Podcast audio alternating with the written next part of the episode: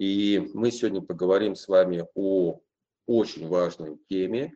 Это тема мужская ответственность. И а, у нас марафон с вами называется «Марафон мужской ответственности». И вот эта черта, вот это качество характера, ответственность, она самая важная, или одна из самых важных. Но в топ-3 она точно входит э, тем качеством, которым нужно обладать мужчине. Александр Евгеньевич, доброе утро, приветствую тебя, передаю тебе слово. Время все в твоем распоряжении. А, где-то за 10 минут до конца эфира я тебя немножко а, буду притормаживать, напомню тебе об этом. И в конце у нас будут а, вопросы, ответы. Вот. По времени ну, час, часочек, часочек, час 10 есть. Благодарю. Всем добрый день, э, доброе утро где-то. Благодарю всех, кто рано встает. Кстати, недавно слушал интервью с Рами Блэктом, э, где он рассказал или упомянул, э, что в Америке есть один клуб бизнесменов, куда принимают не обязательно самых богатых, но тех, кто ведут благостный образ жизни. Э, то есть это один из самых старых уважаемых бизнес-клубов, где одно из важных требований э, для членства – это человек должен вставать не позже 5 часов утра. То есть эти бизнесмены заметили, что э, приятно иметь дело с теми, кто встает рано. Это более собранные, более ответственные личности. Те, кто спят дольше, это ленивые – и это проявляется в том числе в их ответственности. Я сам э, из купеческой семьи, у меня прадед, э, один из купцов, был купец третьей гильдии. Это как раз мой отец и дед рассказывали, что в гильдиях главное было именно ответственность бизнесменов, и не обязательно количество накопленного капитала, точнее это даже не шло в расчет главное качество купцов было ответственность, то есть честное слово. И, как говорилось, честь дороже денег и огромные сделки, там на миллионы долларов э, золотыми рублями, составлялись просто устно, рукопожатием. И слово купца для купца было дороже, может быть, даже его жизни. И главным критерием э, вот в этих гильдиях э, была можно сказать, история э, ответственного социально ориентированного бизнеса. Сейчас мало кто знает, но многие именно российские бизнесмены, они были фантастически ориентированы на служение обществу э, до такой степени, что многие просто использовали практически все свое богатство в служении людям. Один из ярчайших примеров – это Иннокентий сибирский, э, который открыл золотые прииски на реке Ленин. То есть он был золотопромышленником, э, миллиардером. Э, и практически все свое состояние он использовал для развития общества. Строил больницы, культурные заведения, образование финансировал.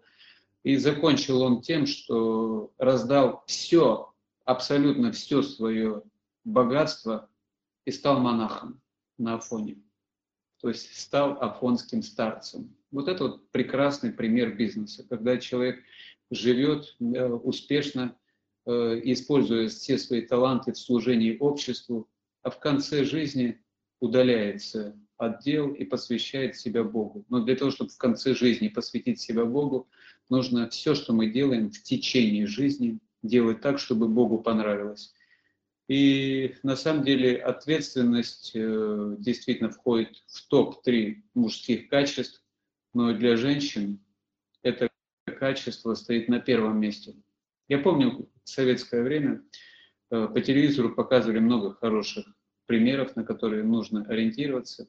И вот моя мама была впечатлена один, одним примером, и она много потом рассказывала, как она ну, просто впечатлена одним мужчиной. Он родился ростом 15 сантиметров. То есть, представляете, когда здоровый мужчина, ну там вообще все дети рождаются ну, там 30-32 сантиметра, там некоторые там 50 сантиметров, а он родился 15 сантиметров, и у него не было костей. У него вместо костей были хрящи.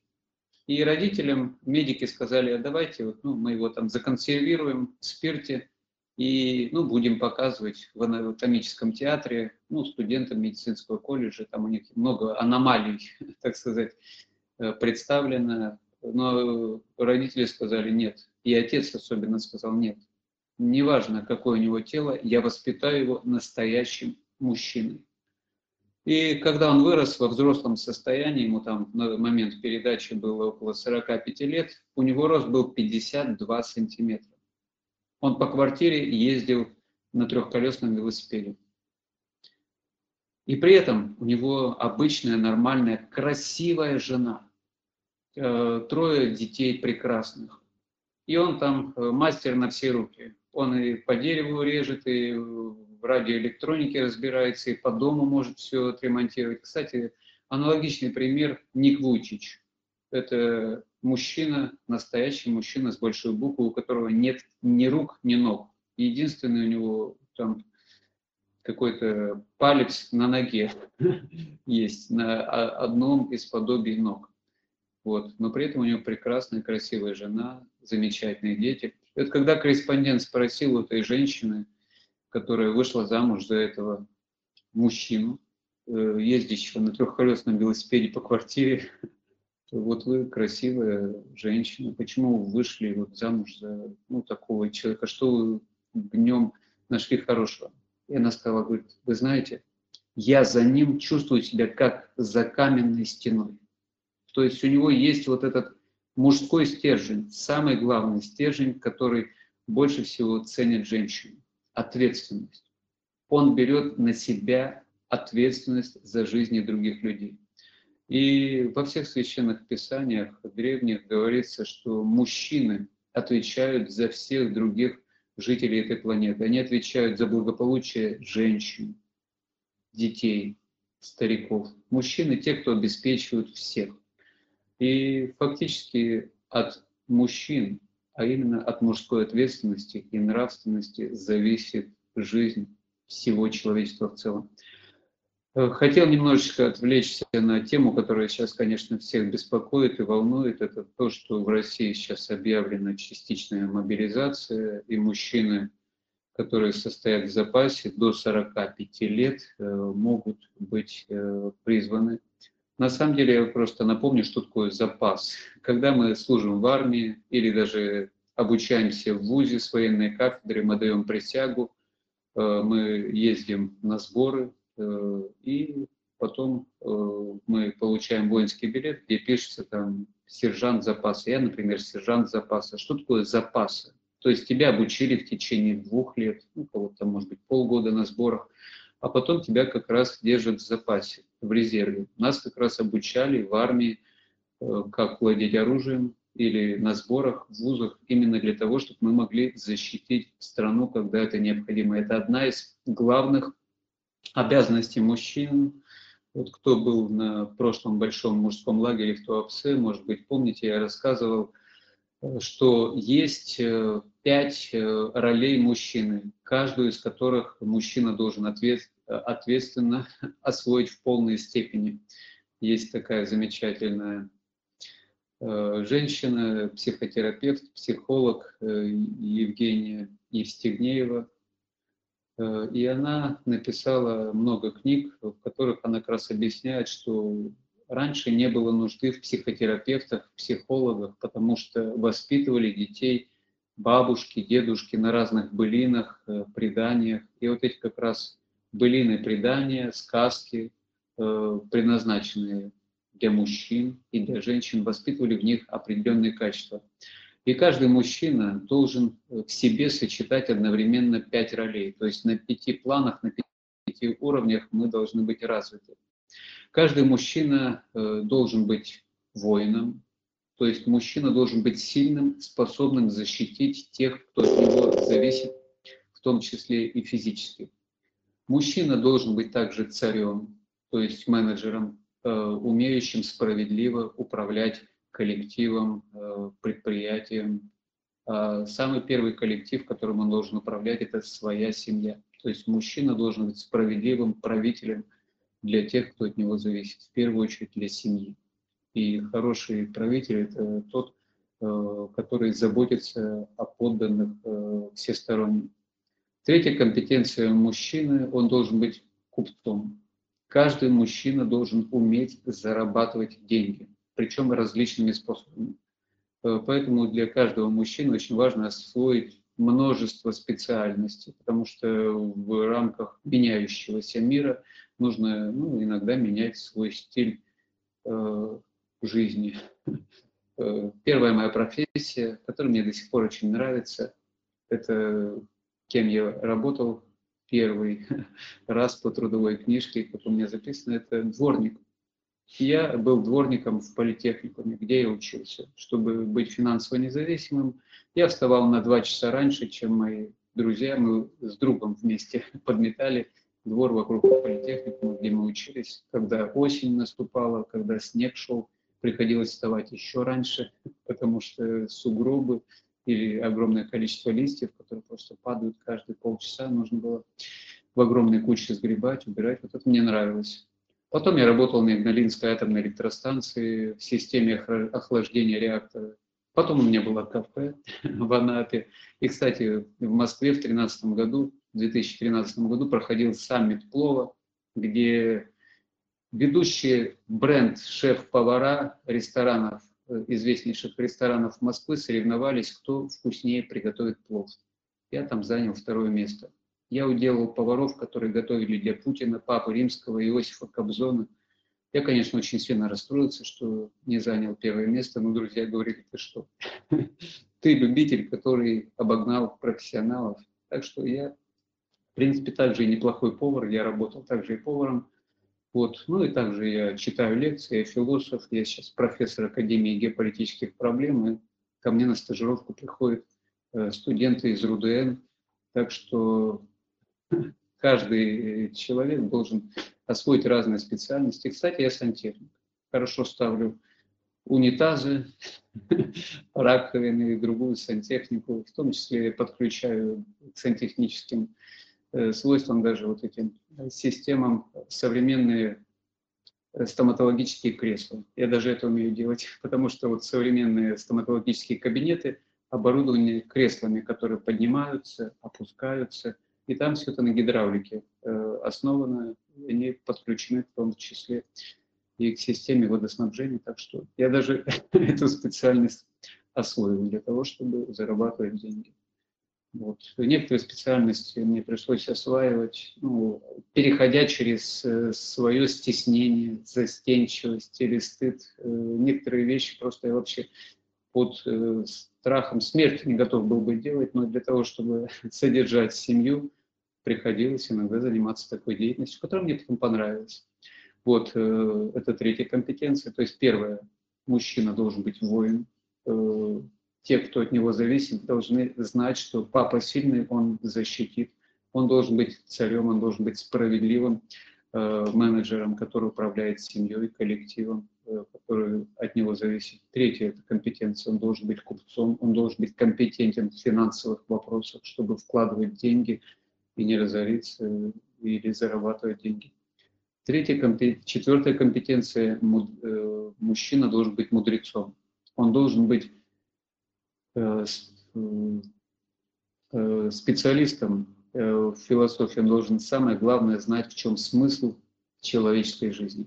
И пятая компетенция мужчины – мужчина должен быть монахом одновременно – то есть, э, несмотря на внешнюю активную вовлеченность э, в социальную жизнь, в общественную жизнь, в семейную жизнь, в бизнес-процессы, внутренний мужчина должен быть от этого отрешен. Как говорил Иисус, я в миру, но не от мира сего. То есть мужчина должен э, внутренне быть привязан к Богу. И это самое главное, что нам пригодится в конце жизни, когда дети вырастут, можно будет им передать бизнес, и человек уже должен будет подготовиться к переходу в высшие миры. Вот, но главное, вот эта составляющая посвящения себя Богу помогает во всех сферах жизни, в том числе в бизнесе, чтобы все, что мы делали, Мы делали так, чтобы Богу понравилось. Нужно вести бизнес так, чтобы Богу понравилось. Нужно детей воспитывать так, чтобы Богу понравилось. Нужно общаться с людьми так, чтобы Богу понравилось. О жене, о родителях нужно заботиться так, чтобы Богу понравилось. Чтобы это э, развивало их внутренний мир.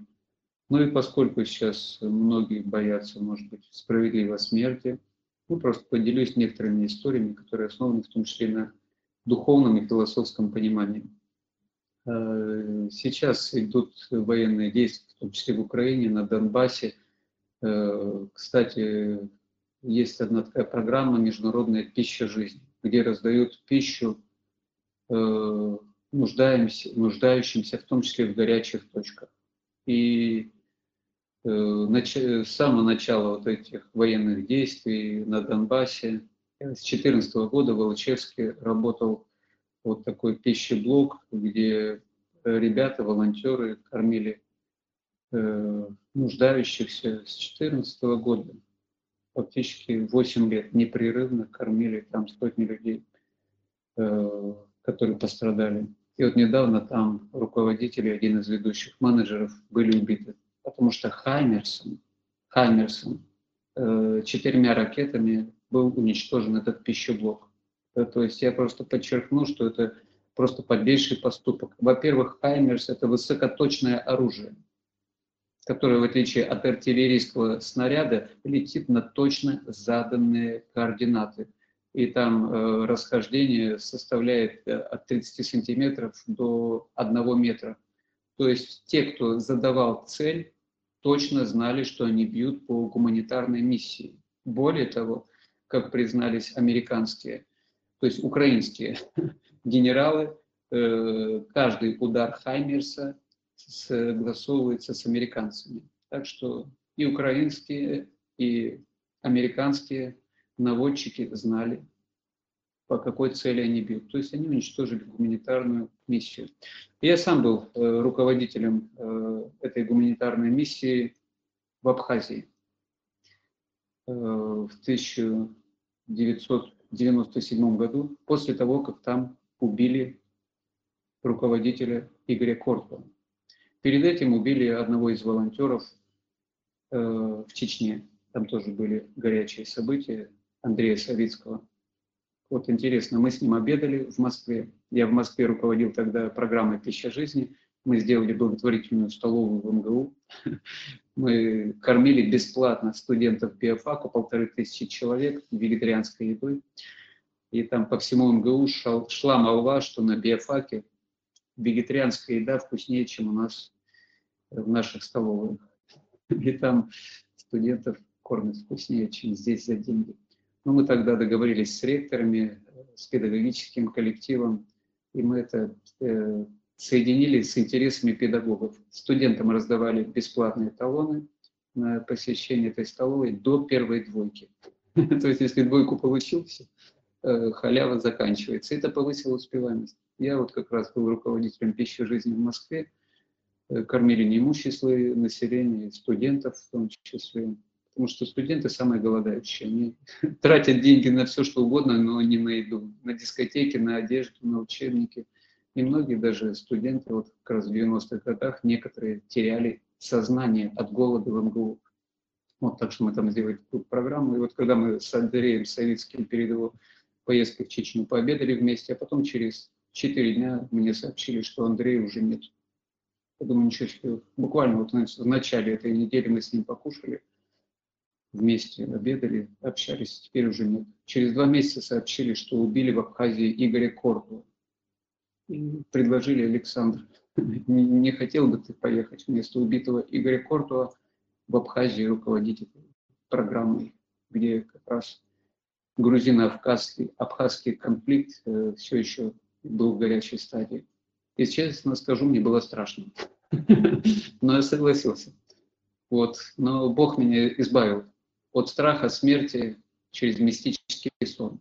Перед тем, как я туда поехал, мне приснился сон, что меня раздавило танком. Мне приснился сон, что меня, на меня наезжает танк и гусеницами меня ну, просто в лепешку раскатывает. Э, вы знаете, вот как э, раньше были стиральные машинки, были там два валика, через которые пропускали белье, чтобы оно освобождалось от воды. Я вот как раз как через валик прошел, тело в лепешку, танк проехал, а я с другой стороны выхожу в духовном теле. И Бог мне показал, что ты на самом деле бессмертен, э, а тело – это просто одежда. Вот тело лежит в лепешке, а ты в духовном теле, даже не испытав боли, стоишь, как ни в чем не бывало. Я тогда понял, что я бессмертен. И это, кстати, было э, тоже основой для бесстрашия всех воинов, э, которые ну, существовали во всех предыдущих эпохах. Ра – это упоминание рая. И вот когда русские шли в, атаку, они кричали «Ура!», то есть мы находимся у ворот рая. Если нас убьют, то мы уйдем в высшие миры. То есть нам нечего бояться, перед нами распахнуты райские врата. Мы уже у рая. Ну или некоторые кричали в ра, то есть мы идем в рай, то есть мы идем на смерть.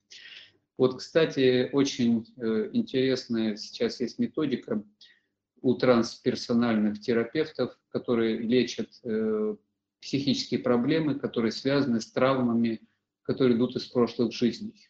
Они лечат с помощью холотропного дыхания или реберфинга, который разработал Станислав Гров, американский психотерапевт, на основании мистических практик индийских воинов сикхов, в Индии есть сословие воинов, которые называются сикхи. Они отличаются тем, что они не стригут волосы, они всегда ходят э, с бородой, э, с тюрбанами и всегда с кинжалом. Они всегда с кинжалом, даже когда они моются.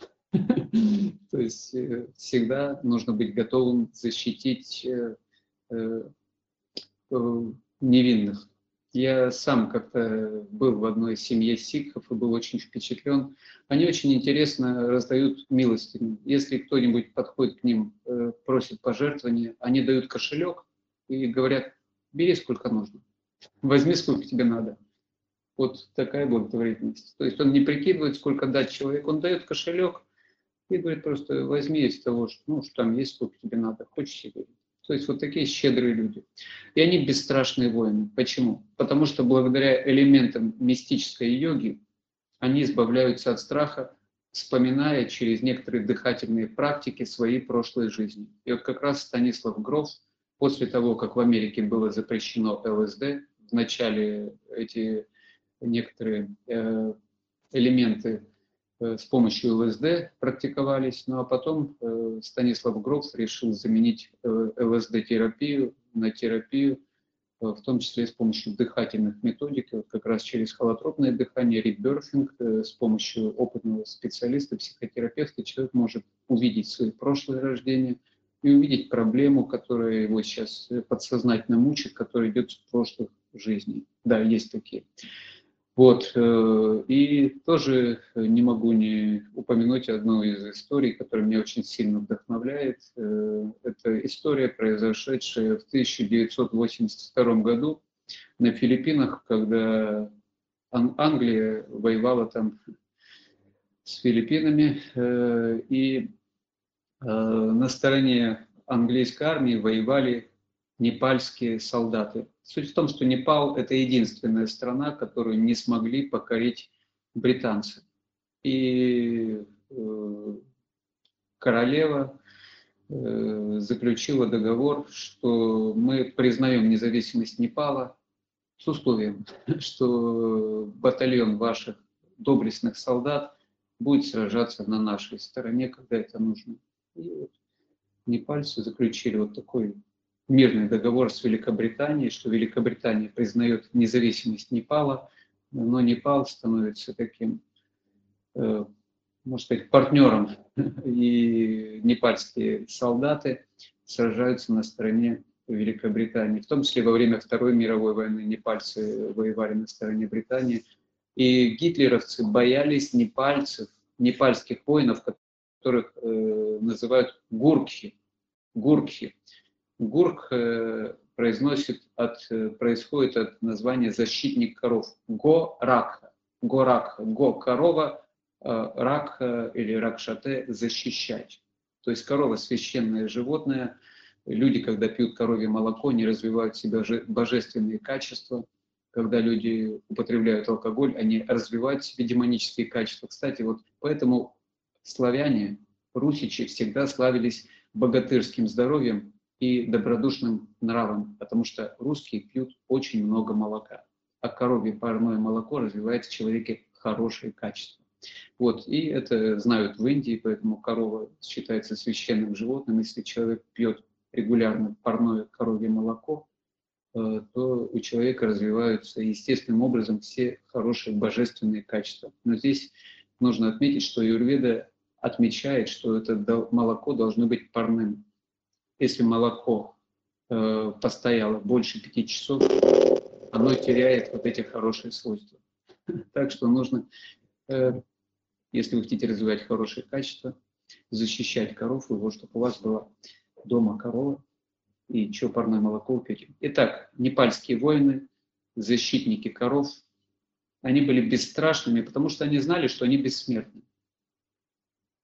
И гитлеровцы их боялись как огня, потому что даже если у непальца отрывало руку, ногу, даже если у него отрывало половину тела, то, что от него осталось, продолжала азартно продолжать сражаться. То есть и для гитлеровцев это было вообще э, страшное ну, зрелище, когда там руку снарядом оторвало или пол тела оторвало, нижнюю туловищу, верхнюю продолжает там сражаться. То есть они вообще не боялись смерти, потому что они знали, что душа бессмертна. И когда человек вот с помощью элементов мистической йоги, которую практиковали сикхи в том числе, вспоминает несколько своих прошлых жизней, он понимает, что я вообще бессмертен, и для него еще раз оставить тело, ну, знаете, там, э, легко, потому что он знает, что он бессмертен. И вот на Филиппинах был такой интересный случай. Э, британский офицер, который командовал э, армией, Э, выстроил Гурков и сказал, вот очень важное задание, но вы с этим не сталкивались, поэтому только добровольцы могут принимать участие. Вот то, что по небу летает, вы видели много раз, это самолеты, которые бомбят тут. Вот, и нужно с самолета спрыгнуть в тыл противника. Вот, я даю вам тут минуту там на размышление. Добровольцы шаг вперед. Гурки отошли в сторону, пошушукались, выстроились в ряд, рассчитались на первый, второй. И первые номера, шаг вперед. Мы добровольцы. И офицер британский почуял что-то неладное. То есть объясните, пожалуйста, что за странная такая добровольческая, э, как там, рассчитайка. И они сказали, ну, ежу понятно, что с такой высоты, если прыгать, разобьешься в лепешку. Э, с одной стороны, если надо прыгать, значит, прыгать будем. Ну, надо так надо. Но с другой стороны, поскольку нам дали правило, право выбора, мы решили, что мы еще пригодимся, и мы решили, что как минимум половина, ну, хотя бы половина из нас должна остаться в живых, ну, чтобы помогать вам еще чем можем быть полезны. И тут до британского офицера дошло, что эти ребята не знают, что такое парашют. И он сказал, так нет, вы с парашютами спрыгнете, такие приспособления, которые позволяют вам э, живыми достичь земли. И эти, когда поняли, что есть такое приспособление, сказали, а что ж вы сразу не сказали? И все шаг вперед.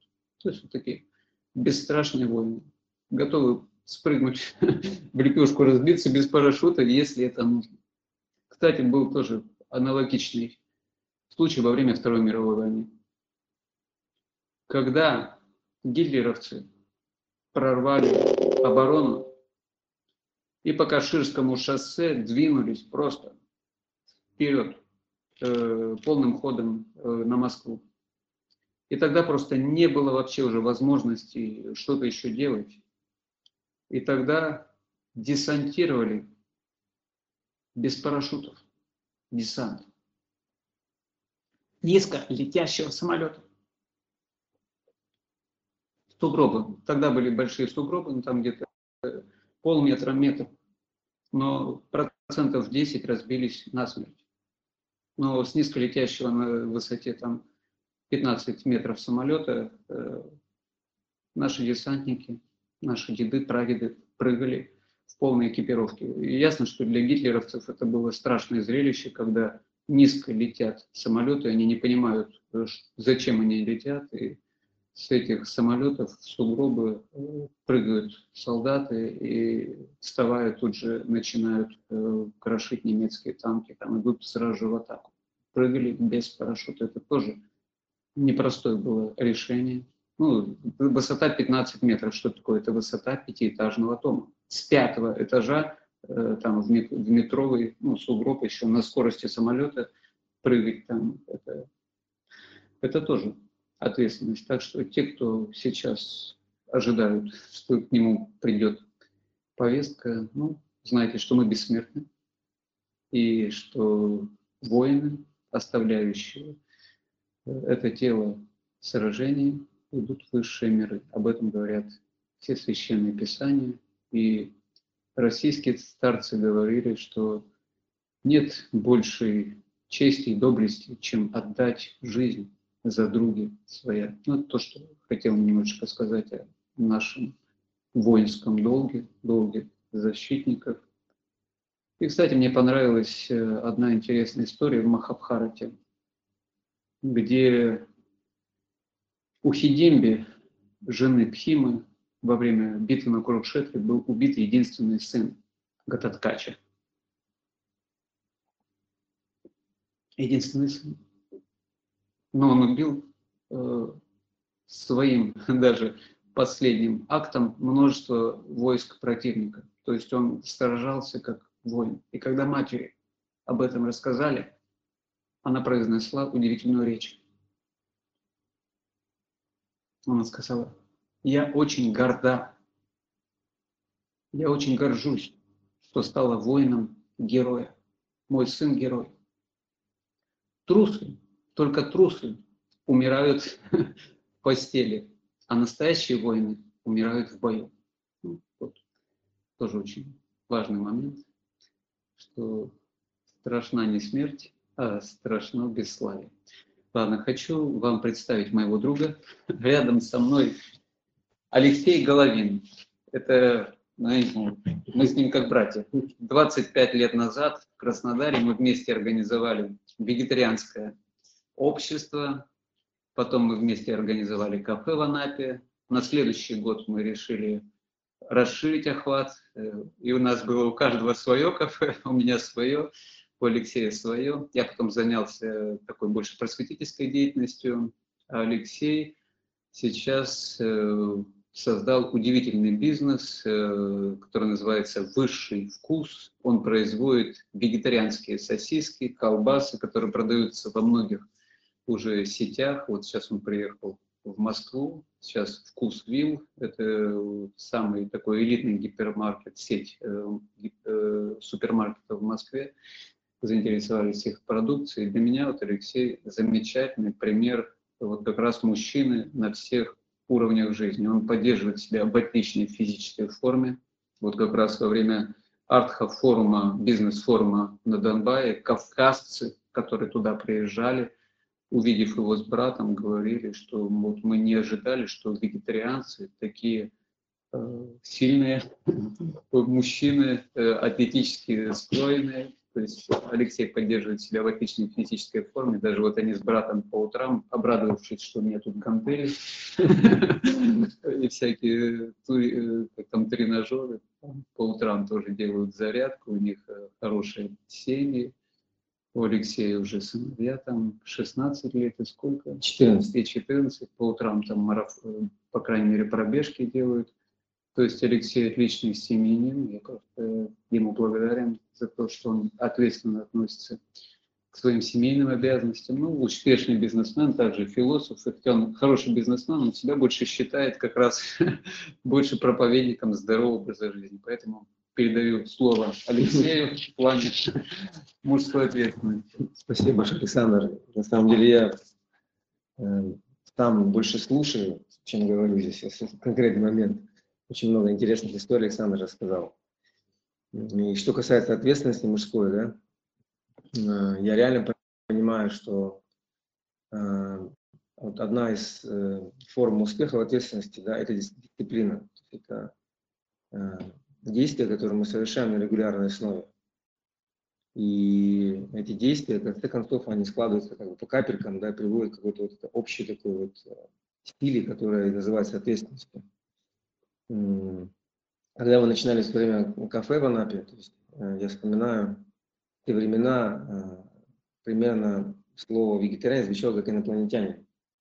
То есть это были начало 2000-х годов, и в Анапе получается, что э, люди, когда приходили к нам в кафе, они не понимали вообще, а зачем это нужно? То есть вообще, чему это все? Я помню, первый вопрос, который мне задал, это был профессор в моем институте, я учился в аграрном университете, и у нас был предмет на шестом курсе, назывался «Технология переработки продуктов животноводства». И тогда я пришел к пониманию, что мы млекопитающие один вид. Мы были один вид, для моем понимании. Я профессор об этом сказал. Я говорю, понимаете, то есть мы млекопитающие, и они млекопитающие, то есть мы не должны их поедать. И он говорит, дружок, ты вообще откуда здесь взялся вообще с такими мыслями? Есть это был Советский Союз еще. И, соответственно, э, он говорит, ты понимаешь, что с такими, с такими вызовами, то есть ты не добьешься успеха в этой профессии. И тогда я понял для себя, это был шестой курс, я понял для себя, что я не буду работать по этой профессии. И хотя я закончил университет, я защищал диплом, мой диплом э, звучал интересно, это адаптация, акклиматизация э, плоскогрудых птиц в условиях Кубани. Это птицы, то есть это страусы. Я тогда занимался диссертацией, можно сказать, то есть я выращивал страусы, страусов из пробирки, ну, из, из инкубатора. Я помню, я выводил их на прогулку, учил их там собирать кузнечиков. Такая интересная была тоже одна из профессий у меня, так скажем. Но после окончания э, университета, когда я защитил диплом, я понял, что я не буду работать по этой профессии, что э, я хочу не перерабатывать животных, да, а я хочу, наоборот, защищать их. И это был первый мой шаг, так сказать, э, в той стране, как бы в неизвестность. я могу сказать, что э, для мужчины порой очень важно делать эти шаги, вызовы в неизвестность. Они дают ему такой стимул к э, вот этому здоровому мужскому эго, так скажем. Потому что когда мы находимся в какой-то вот этой зоне комфорта, когда все стабильно, все понятно, порой, то есть мы как Александр сказал, становимся такими ленивыми. И э, это не совсем как бы стимулирует нас к росту. И поэтому порой стоит создавать себе эти вот э, условия, да, когда вроде бы ты подходишь к какой-то вот, да, вот какой-то, какой-то цели, но ты видишь, что пока ты к ней шел, то есть твои э, понимания, мировоззрения изменились. То есть ты можешь поменять цель и двигаться дальше, двигаться в каком-то другом направлении. Я вспоминаю, когда мы встретились с Александром, я как раз стал на перепутье в жизни. Я понял, что то, чем я занимаюсь, я больше заниматься уже этим не хочу. Но чем заняться еще другим, чем-то светлым, чем-то таким вот интересным и дающим э, какой-то смысл, я еще не знал тогда. И ко мне подошел Александр и сказал, вот Алексей, у тебя вот такие горящие глаза, мне кажется, что мы сможем вместе что-то сделать. Я вспоминаю, вот вспоминаю ту авантюру, которую мы тогда организовали. Мы поехали на фестиваль в Анапу. Это был фестиваль пляжного туризма. Да, да, да, фестиваль пляжного туризма. Мы приехали, мы э, тогда взяли деньги в долг, мы построили кафе там на, на, на побережье. И э, фестиваль очень быстро обанкротился. Так получилось, что он не продлился все дни, которые планировался. просто э, мы за неделю фестиваля не смогли купить все деньги. Ну и плюс еще и сам фестиваль там он пошел не, не по тому руслу, которому нужно было. И я вспоминаю тот момент, что э, вот этот первый наш как бы, вот этот опыт, да, кафешный, то есть он э, дал такой толчок. Я подумал, ну раз как бы, ну, э, есть какие-то проблемы финансовые, нужно ехать зарабатывать деньги. Я поехал в Краснодар то есть для того, чтобы зарабатывать деньги, чтобы вкладывать их в кафе. И по сути, долгие годы э, вот ради этой вот идеи, да, вот такой вот, вот светлой, приходилось делать что-то другое для того, чтобы эти деньги направлять на вот эту вот деятельность, связанную с распространением здорового жизни. И вот, кстати, Александр говорил про пищу жизни. С этой организацией я тоже связан уже очень-очень много лет. То есть у меня в Краснодаре есть цех, сладостями э, делаем. И на базе этого цеха у нас очень много лет существует эта пища жизни. И вот этот вот Кирилл Губарев, да, который э, был э, как бы главным организатором пищи жизни Донбасс, перед его отъездом на Донбасс последним, я брал у него, брал у него интервью, брал интервью у себя в Тыху, в Краснодаре. И я даже так не мог э, подумать, что это интервью, это будет последнее интервью, которое он будет давать. И я вспоминаю, когда он уезжал, мы с ним загружали туда колбасу в дорогу, то есть мы отправляем нашу колбасу на Донбасс. И когда он уезжал, он, он интересно как сказал, он сказал, ты знаешь, вот, вот это и есть жизнь. Это и есть жизнь. То есть жизнь это постоянные вызовы. То есть, но я настолько счастлив, что у меня есть эта возможность служить Богу, служить людям да, в этой миссии. Я бы никогда не променял ни на что. Я вспоминаю, когда я приглашал его к нам там на какие-то мероприятия, он сказал, у меня нет времени, то есть мне нужно ехать на Донбасс, мне нужно ехать на Донбасс. То есть он все время стремился продолжать служить людям, он все время стремился к этому вызову, все время стремился к этому выходу из зоны комфорта в этом служении. И я тогда понял в этот момент, что когда он сказал эти слова, я понял, что он уже, как знаете, э, в хорошем смысле наркоман служения. То есть он служение уже и воспринимает как смысл жизни. То есть и он также ушел. Я когда смотрел видео, мне прислали с э, вот этого места трагедии, туда прилетели эти химарсы. Причем там удивительно, что в этот день, когда э, они погибли с, э, с еще одним э, как бы, волонтером пищи жизни, они приехали с Северодонецка. Они были в Северодонецке, они кормили людей. То есть они приехали с передовой, приехали в тыл. То есть пища жизни находится в Алчевске. Алчевск это тыл. По сути, там никогда не было особых никаких э, обстрелов, да, то есть это вообще, то есть, ну, то есть это глубокий тыл, и ну, война как бы обошла стороной этот город. Они приехали, они привезли э, пустые бачки после того, как э, раздавали пищу людям. И это было буквально там, может быть, 10-15 минут, пока, пока они завезли эти бачки и разгружали их. И в этот момент туда прилетели ракеты. И когда его э, вытаскивали из-под обломков, он находился как бы под обломками вместе с телефоном. То есть в этот момент он э, как бы оставил тело, даже не заметив этого. То есть какой-то этот воин не палец. То есть он просто был настолько погружен в это служение. И причем э, я потом, когда начал разбираться, что же происходило в этот момент, он по телефону, кажется, разговаривал с другими волонтерами пищи жизни о том, что они поедут в Северодонецк завтра, то есть они планировали дальнейшее служение. То есть, и это, конечно, для меня особое как бы, вдохновление дает в жизни продолжать заниматься тем, чем я занимаюсь. Потому что я понимаю, что э, несмотря ни на что, несмотря на какие трудности, которые да, как бы стоят перед нами, начиная с тех э, лет, когда мы начинали, когда люди смотрели на нас и не понимали вообще, кто мы вообще, зачем мы это делаем. То есть долгие годы я продолжаю это делать, и я надеюсь, что э, также смогу как бы, когда-нибудь с телефоном в руках, думая о миссии, как бы, да, оставить этот мир и продолжить свое путешествие, это удивительное, интересное. Потому что такие друзья, как, как Кирилл, как многие другие, которые приезжал, приезжал Александр, они вдохновляют на вот эти подвиги. Да, пускай как бы мои подвиги, они, может быть, не такие большие, как у него. Недавно я пересматривал э, этот фильм э, Захарова, да, тот там Мюнхгаузен. И мне понравилось расписание дня Мюнхгаузена, да, то есть у него с 7 до 9 каждый день подвиг. То есть, да, то есть вот он уже планировал, что с 7 до 9 у него подвиг, понимаете? И я понял, что вот это классное расписание, то есть, да, у человека уже запланирован подвиг. И подвиг может быть разным на самом деле. Ну, он может быть иметь разные как бы интенсивность, но неплохо было бы его планировать в нашей жизни, да, чтобы быть готовым, да, в какой-то момент как бы, к этому вызову, к какому-то приключению один из моих учителей, Джон Фейверс, то есть он говорил, что каждый день я готов к какому-то чуду. То есть я открыт к тому, чтобы Господь проявился в моей жизни. И э, один из моих друзей, монахов, когда он э, услышал о том, что химорцы прилетели к ним туда в пищу жизни, он сказал, о, так это же Господь послал за ними ракеты сразу, чтобы они ну, сразу на ракете э, полетели. То есть он их ускорил, говорит. И я понимаю, что э, то есть монах, он уже, в принципе, живет как человек, который в любую секунду готов уйти. Всегда готов, да. Но меня, как вот Александр говорил, меня очень сильно вдохновила супруга э, Кирилла.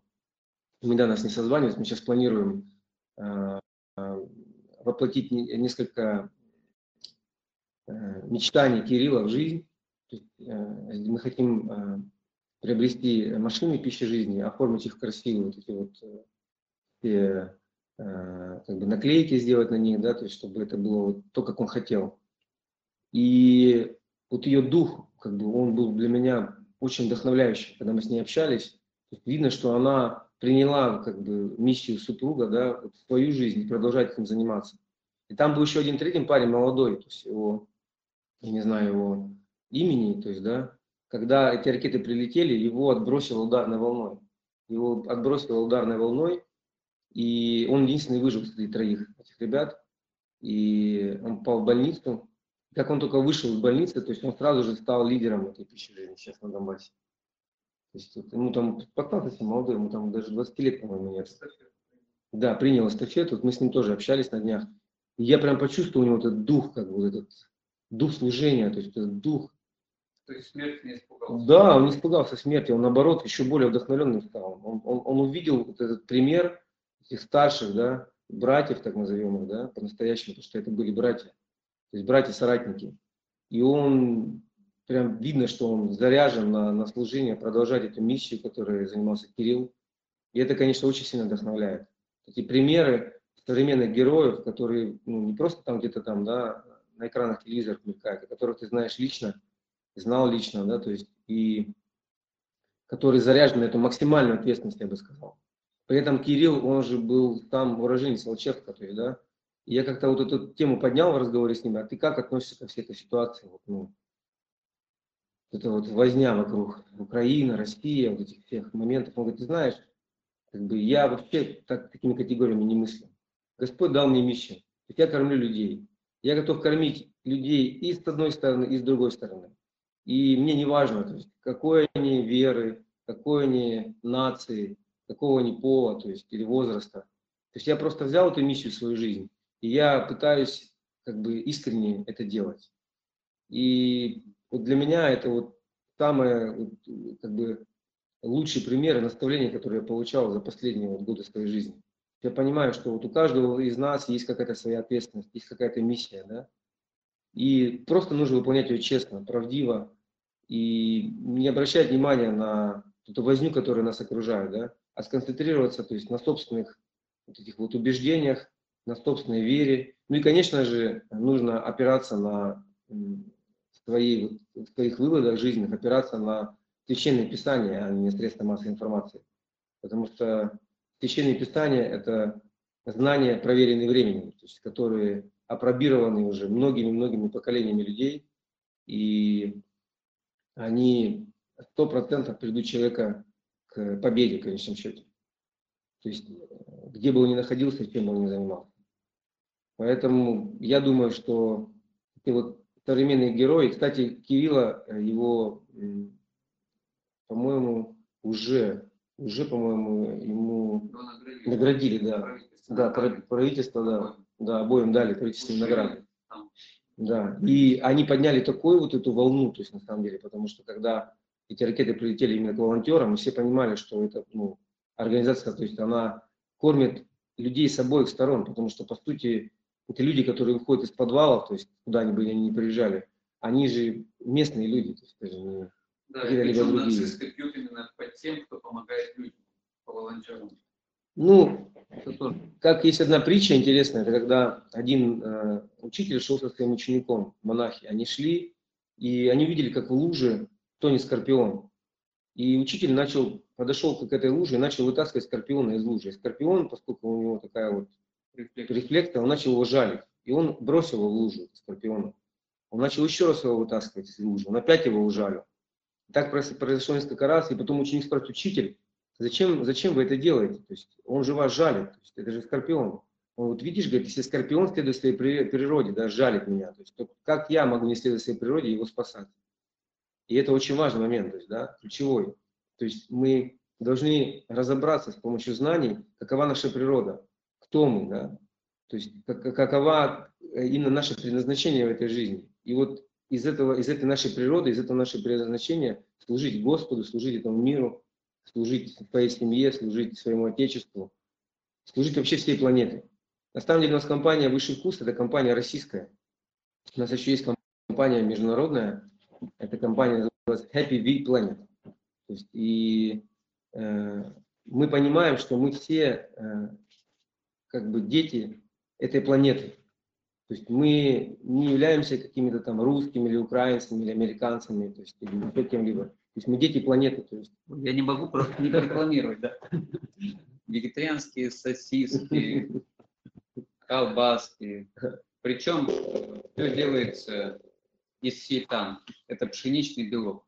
Никакой сои, никакого ГМО, все из пшеничного белка, причем экологически чистого. Да. Потому да. что начал Алексей работать именно с агрокомплексом «Солнечный».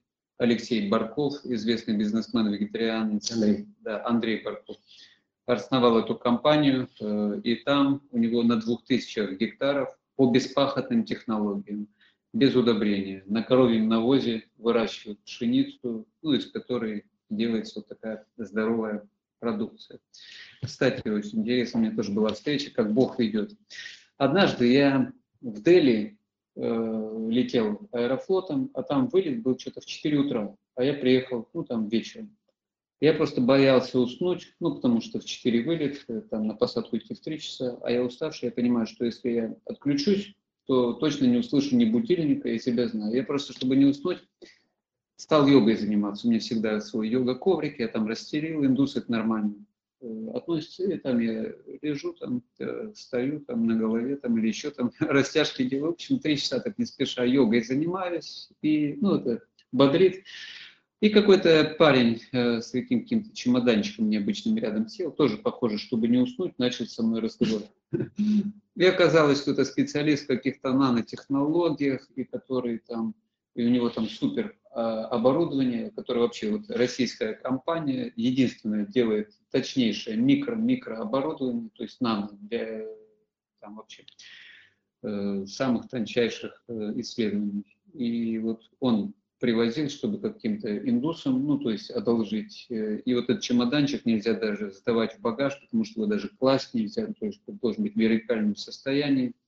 Вот, и что-то он мне стал говорить, что сейчас экология, природа изменилась, что сейчас без удобрений, ну, нельзя ничего выращивать. Меня так возмутило вообще, то есть эти ученые некоторые сбрендили, что вообще без химии нельзя выращивать, и химия обязательно.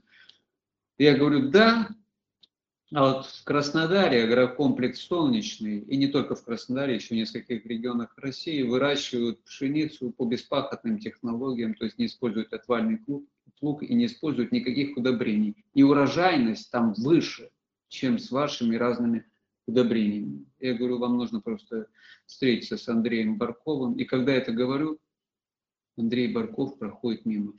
Я говорю, вот, кстати. Вот и он, да. Да, вот и он. Я говорю, Андрей, вообще, вот объясните молодому человеку, может сейчас э, земля родить без удобрений или нет. Я потом говорю, а вы здесь как оказались? Он говорит, да я в Непале тут отдыхал, а здесь пересадка в дыре. Я думаю, ну, Господь ведет.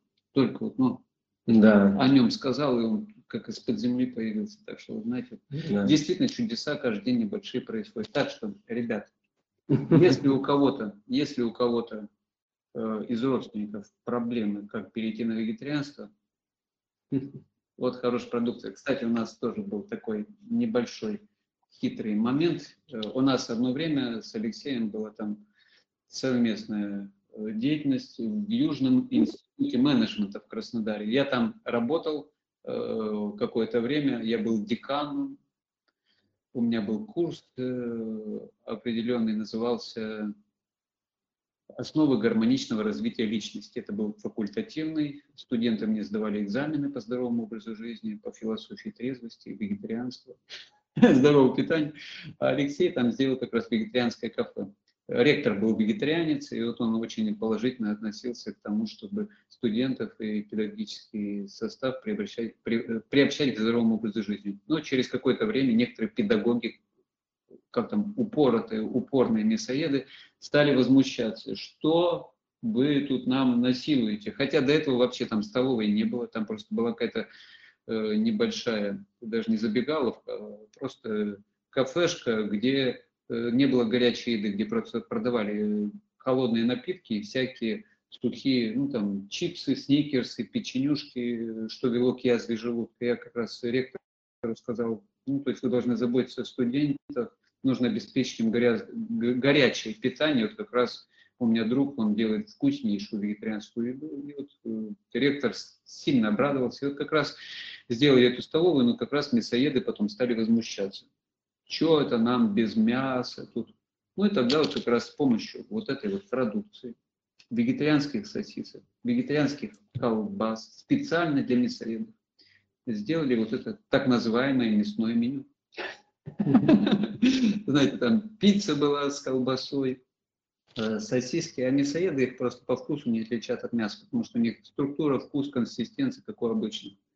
И, и все были счастливы. Мясная часть э, ЮИМа была рада, что у них появилось наконец-то мясное меню. То есть весь институт был вегетарианцами, просто мясоеды думали, что они мясоеды, хотя они тоже уже были приобщены к вегетарианской диете. Так что Александр, Александр, можно я тоже расскажу об одном чуде, которое вот а, прям происходит сейчас? Леша, привет, рад Спасибо. тебя видеть.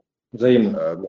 А, мы с Лешей пересекались несколько раз на марафонах, а, общались, и тема его продукции «Высший вкус», я думаю, вы все многие знаете. У нас есть Андрей Луговой из Санкт-Петербурга, а, который занимается как раз э, этой колбасой, высший вкус, он здесь сейчас а, присутствует. И один, он из один из организаторов БМЛ. Мы недавно ездили в Пальмецку, в Паломническу, в Соловки. Я говорю, Андрей, надо бы как бы, наверное, с Лешей встретиться и пригласить его к нам, и пригласить его, может быть, даже на БМЛ. говорю, ты так как занимаешься? говорю, давай, встречайся, созванивайся. Я говорю, если не получится, ну, говорю, я буду тогда уже подключаться. Вчера звонил Алексей, вчера звонил э, Саше Александру Санину. Говорю, Александр, вот так и так и встреча. Он говорит, а у нас тут мой хороший друг приезжает, высший вкус, Алексей Голове. И вот ты сейчас здесь, это вот про как он про Андрея рассказывал, да, вот это сейчас вот то же самое история. Реально, это чудо, просто Господь, ну, правит, рулит, да. И пользуясь случаем, хотел тебя тоже, мы сейчас с тобой, может, потом встретимся, поговорим, хотел тебя тоже от, от чистого сердца, от всей души пригласить вот на это мероприятие, на БМЛ, которое будет в конце октября. Если будет возможность, прям рад бы тебя увидеть, потому что ну, я в тебе вижу прям действительно достойного мужчину, и который, это будет Туапсе, э, пансионат Южный. Mm-hmm. И приезжай, пожалуйста, я думаю, будет интересно и тебе, и мужчинам, и там будут собираться действительно достойные мужчины, которые двигаются в этом направлении, да, у нас тоже там вегетарианское питание без мяса, потому что я тоже изучаю эту тему и понимаю, что а, чтобы двигаться по духовному пути, надо оберегать, да, защищать, а не разрушать его. Поэтому это чудо, что ты сегодня здесь для меня. Вот. И а, Господь прям чик, находит самые быстрые, самые простые пути для встречи, просто это надо видеть. Вот да. прям. Я, очень, я, честно очень говоря, я говорю, я просто вот видите, я прям э, чудо встречаю прям с утра тоже. Прям, открываю глаза, и сразу чудо происходит. То есть это, конечно, то есть, ну, это, вот эта жизнь, она и будет э, всегда наполнена счастьем и то есть полноценностью, такой скажем, вот именно full complete, как говорится, то есть все будет включено. И вот еще очень момент интересный, ты сказал про Мюнхгаузена, да, и вот этот вот распорядок дня с 9 до там, 2 э, часа должно быть выделено на подвиг. Вот этот один э, из моих тоже любимых фильмов, и именно вот этот момент, часть его режима дня, да, я первый раз, когда помню, осознанно его посмотрел и услышал эту фразу. Эта фраза является тоже моей одной из любимой из этого фильма, да, что выделить два дня, два часа себе на подвиг. Вот прям это, это очень, это ну, глубоко на самом деле. Очень, очень глубоко. Вообще, да, если будет время, может быть, как раз мы бы с тобой могли бы тоже сделать эфир а, в здесь на марафоне, пригласить тебя и поговорить уже более глубоко, более подробно вот о Да, жизни, о Конечно. направлениях. Да, я, я с удовольствием. То есть у меня сейчас как раз Александр рассказал, то есть был период, когда я осознанно ушел от некой такой миссионерской деятельности в бизнес, потому что я вообще, вот я сейчас был в Донбайе, меня приглашали да, на этот клуб Арха как спикера, и э, организаторы то есть, написали как бы мой спич как, э, как э, миссия э, помогла создать успешный бизнес. Да? И там выступали бизнесмены различные, очень серьезные люди, которые, ну, реальные бизнесмены. И я когда вышел на сцену, я говорю, вы знаете, я вот э, со всем уважением отношусь к этим людям, которые здесь выступали, они правильно все говорят, но я совершенно другой человек. То есть я вообще не бизнесмен, то есть я миссионер. Просто мне пришлось стать бизнесменом, потому что я понял, что есть некие законы, которые ты не можешь игнорировать. Но э, мой пример, он абсолютно противоположный. То есть и все, что я делал, оно не входит э, вообще ни в какие правила, которые, мы, которые вы должны следовать и которые эти люди предлагают. То есть я как один процент из тех, кто вообще не вписывается во всю эту как бы, историю, получилось так. И сейчас вот я с Александром, конечно, разговаривал, что я подвожу бизнес к некому такому логическому какому-то процессу и чувствую, что Господь опять зовет меня обратно в миссию.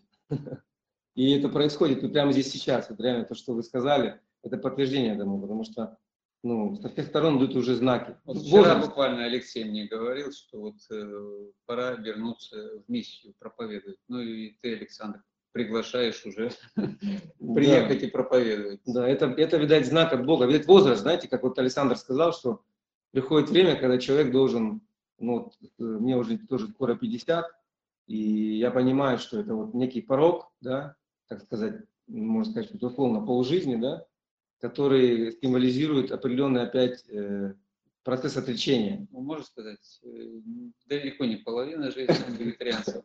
Вот, кстати, можете, ребят, возьмите себе на карандашик, в интернет э, забейте имя Ширали Муслимов. Ширали Муслимов. Долгожитель СССР. Прожил 168 лет. Вегетарианец. Э, за всю жизнь не выпил ни капли спиртного. Никогда не курил. То есть не пил, не курил, не ел мясо. Э, Чебан из Азербайджана. То есть он питался только тем, что выращено у него на огороде. Питался только овощами, фруктами и мягким сыром. Прожил 168 лет. Последний раз стал отцом в 132 года. Есть, э, так Есть чему стремиться, да. Есть чему стремиться, да. То есть и вел активный физический образ жизни, ушел на пенсию в 130 лет, но до конца своих дней, до 168, он гулял в горах каждый день по 30 километров. И он протоптал целую тропинку, которую сельчане так и назвали «тропа Широли». То есть, чтобы быть здоровым, каждый день нужно так прогулочка, ну, 30 километров. Опачки. Не пить, не курить, быть вегетарианцем. Да, в общем, нам нужно каждому протоптать свою тропу, именную желательно. Мгм. Ну, я не знаю, насчет 168 лет, мне все-таки вот эта идея, как вот ушел Кирилл с телефоном, знаешь, она мне ближе. Э, Нет, разумеется, вопрос не в том, чтобы жить э, долго. Иисус прожил 33 года. а Его имя до сих пор помнят, хотя было много долгожителей, которые жили гораздо дольше. В Китае там вообще один доктор Ли прожил 270 лет, когда ему исполнилось, он был просто императорским лекарем, и когда ему исполнилось 150 лет, он получил сертификат, что ему 150 лет. Ну, потому что он лечил там э, папу, дедушку, прадедушку, прапрадедушку императора. Тогда не было ни свидетельств о рождении, ни паспортов. Когда исполнилось ему 200 лет, он получил еще один сертификат. Ну, то есть он тоже был вегетарианцем, травки, ну, знал, как очищать организм, то есть занимался как раз очищением организма императора, и которые как раз э, ориентировались на его личный пример. Потому что если человек чему-то учит, ну, нужно посмотреть, ты сам этому следуешь. Да, вот это, кстати, вот Александр сейчас ключевую фразу сказал. Личный пример. То есть э, это, это основа ответственности. То есть э, это как вот э, история да, о Ганди, когда пришла женщина и попросила его, чтобы он сказал сыну ее, чтобы он ел сладкого. И он сказал, приходи через неделю, я ему скажу. И она привела сына, и он сказал, не ешь сладкого, а то у тебя сахарный диабет будет. И эм, то есть вот эта женщина была удивлена, почему неделю назад он не сказал. Потому что он говорит, неделю назад я сам ел сладкое. И это ключевой момент. То есть мы можем э, вдохновлять и учить чему-то, только тому, чем сами следуем.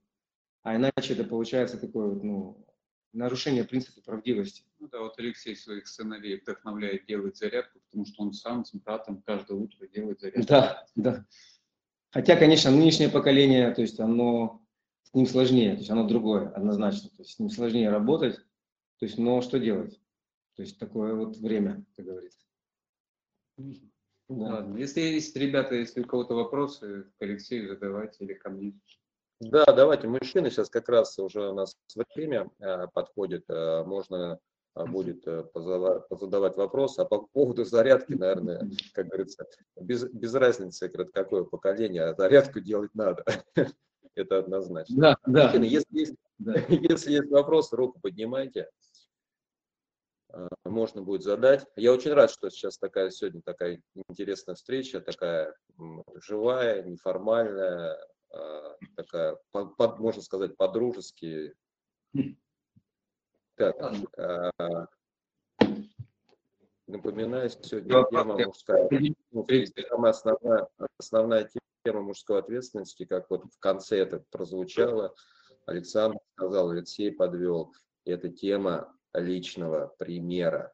Это очень и очень важно. Это все. Это вот просто если даже вот это запомнить, да, из сегодняшней встречи, что ответственность это личный пример, и каждый мужчина а, должен сделать э, а, два часа выделить на подвиг и протоптать тропу своей жизни, все, ваша жизнь поменяется полностью. Вот если вы просто вот это запомните, все, жизнь поменяется полностью. Протопчите свою именную тропу жизни. Это будет очень здорово. Не равняйтесь. Вопрос. на- Да.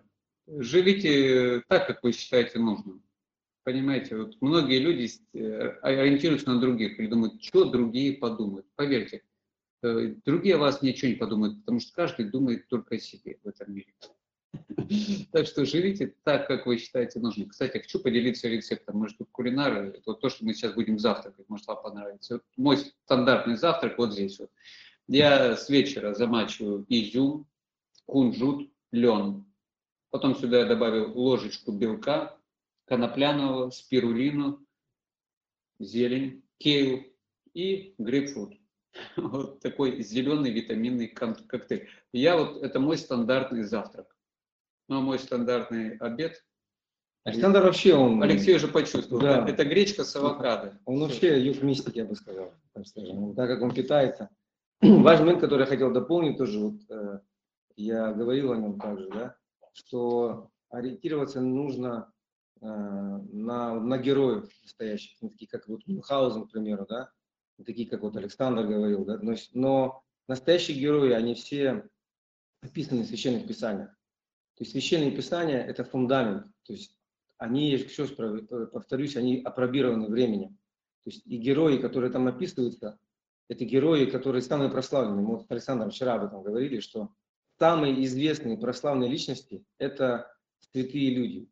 То есть это люди, которые, как вот он говорил, допустим, в России, кто помнит, какие там были у нас цари там, или царицы? Но все помнят Серафима Саровского да, и Сергея Радужинского. Также и в других культурах да, происходит. То есть, Будду, Да, Мохаммеда, да, Иисуса, весь да. мир знает. Хотя других царей, которые правили в этих провинциях, там, мало кто во- вообще не знает. Так что Поэтому священное писание – это основа как раз-таки для ответственности. Потому что если человек неправильно выстраивает, как, если у него неправильно заложен фундамент, да, вот это вот понятие ответственности, то и дом весь будет его кривой. Поэтому, конечно же, для меня, человека, который э, более там, 25 лет глубоко изучает священное писание, священное писание является основой для моей ответственности, я бы так сказал. мы отвечаем перед Богом за то, как живем. Как говорится, материальный мир – это спектакль, все мы здесь актеры, Шекспир сказал. То есть это сцена, а зрительный зал на небесах. Да, И нужно да. прожить так, чтобы заслужить аплодисменты э, ну, тех, кто за нами наблюдает свыше.